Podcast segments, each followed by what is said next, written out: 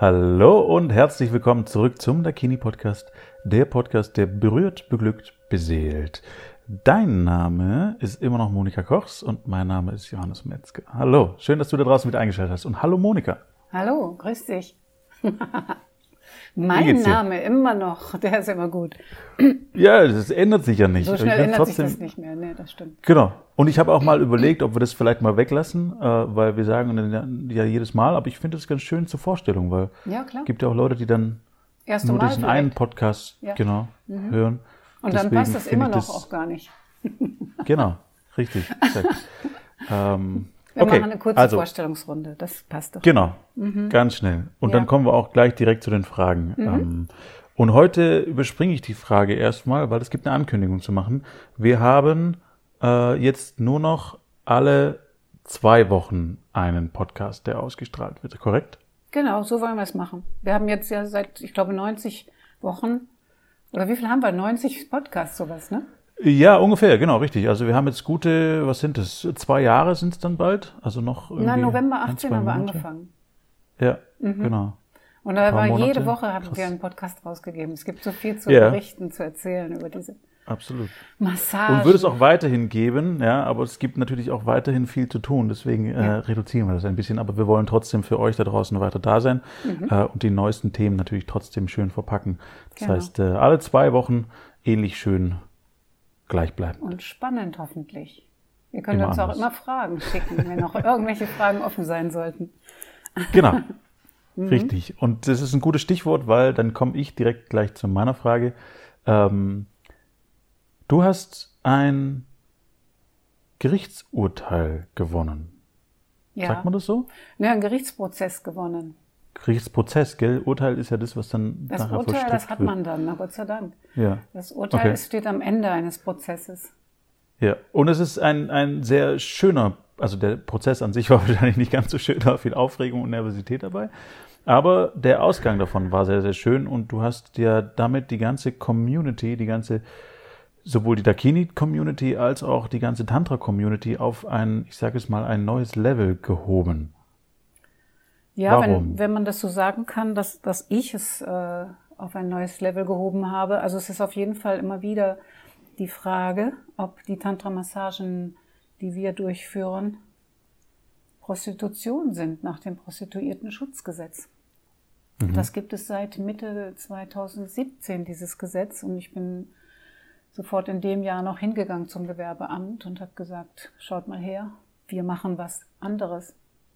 Aber die kurze, knackige Formel in dem Gesetz lautete, sexuelle Dienstleistung gegen Geld ist Prostitution. Mhm.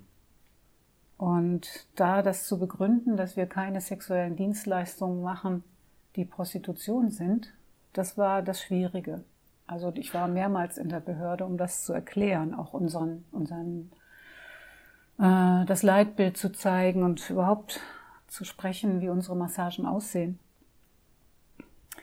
Ja, und das läuft dann schon seit Mitte letzten Jahres. Da gab es ein Ordnungswidrigkeitenverfahren gegen mich, weil gesagt worden ist, du hättest den Antrag stellen müssen nach dem Prostituiertenschutzgesetz. Und ich habe gesagt, nein, da gehören wir nicht rein, nicht nach unserem Rechtsbewusstsein. Und daraufhin gab es jetzt ein Anhörungsverfahren in einem Ordnungswidrigkeitenverfahren, also ein Ordnungswidrigkeitenverfahren. Das war wie so ein kleines Strafverfahren gegen mich tatsächlich. Ich habe auch ganz schön Schiss gehabt davor, weil ich wusste ja nicht, wie weit die Behörde doch weiterhin darauf bestehen wird, dass das, was wir machen, angeblich Prostitution sei. Aber der Richter war ein verständiger Mann und der hat in einem in dem Anhörungsverfahren, das fast drei Stunden ging, Anfang dieses Monats, Anfang Juli 2020, mh, alle möglichen Fragen gestellt, um sich den Sachverhalt klar zu machen. Mhm. Ja, und dann endete das Anhörungsverfahren tatsächlich mit einem Urteil. Das hieß dann Freispruch für Monika. Koch. Freispruch. Mhm, für Monika Kochs. Aha. Okay, sehr schön. Also das heißt, du wurdest von ähm, von Staatsseite, Stadtseite in dem Fall tatsächlich, äh, angeklagt, das nicht ausgefüllt zu haben, weil du unter das Prostitutionsgesetz fallen würdest. Ja. Und äh, du bist dann quasi äh, dagegen vorgegangen, indem du gesagt hast, nein, ist nicht der Fall. Genau. In unserem Rechtsverständnis nicht. Genau. Ähm, und dann wurdest du quasi von der Schuld freigesprochen, ja. ähm, die von Stadtseite angeklagt wurde. Oh, ich, ja, so ist es mein, tatsächlich. Ich komme gerade in mein äh, CSI-Gesetzbuch Deutsch rein. Das ist gut. Zu viele Serien geguckt, die helfen. Nein, nein, es, ist, ähm, es wurde praktisch wirklich ähm, Details aus dem Gesetz wurden angemahnt, die ich nicht gemacht hätte. Zum Beispiel bis Ende 2017 den Antrag gestellt und kein Notrufsystem installiert bei uns.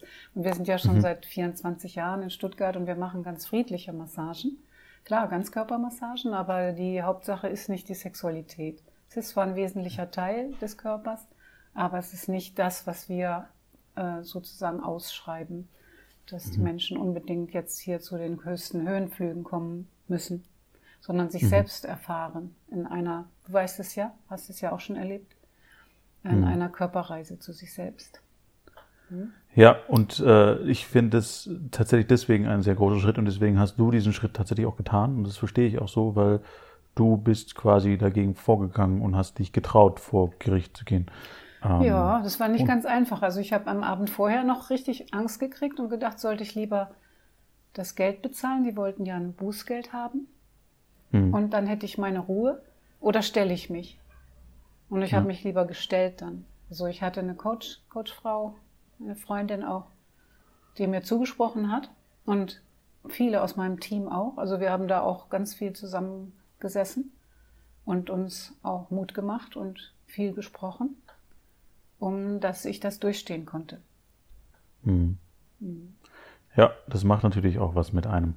Ähm, und nichtsdestotrotz hast du einen Freispruch bewirkt, in dem er jetzt auch drin steht, also den man ja auch quasi als Präzedenzfall nutzen kann. Nicht nur du nochmal, sondern auch andere auf diesem Planeten, wo eben drin steht, es ist keine, also nicht als Prostitutionsstätte zu betrachten, genau. ähm, sondern es ist ein Massagestudio, was genau. euch natürlich auch anderweitig klassifiziert und zum Beispiel auch euch das Recht zuspricht, in Zeiten von Corona wieder aufzumachen, wo quasi Prostitutionsstätten zum Beispiel noch zu haben ähm, und es eben nicht öffnen dürfen, weil ihr gar nicht unter dieses Muster fallt, sondern ja. ein eigenes Massageinstitut seid, die halt speziell im tantrischen Sinne ähm, dementsprechend aufgestellt sind. Nach guten Qualitätsstandards auch arbeiten.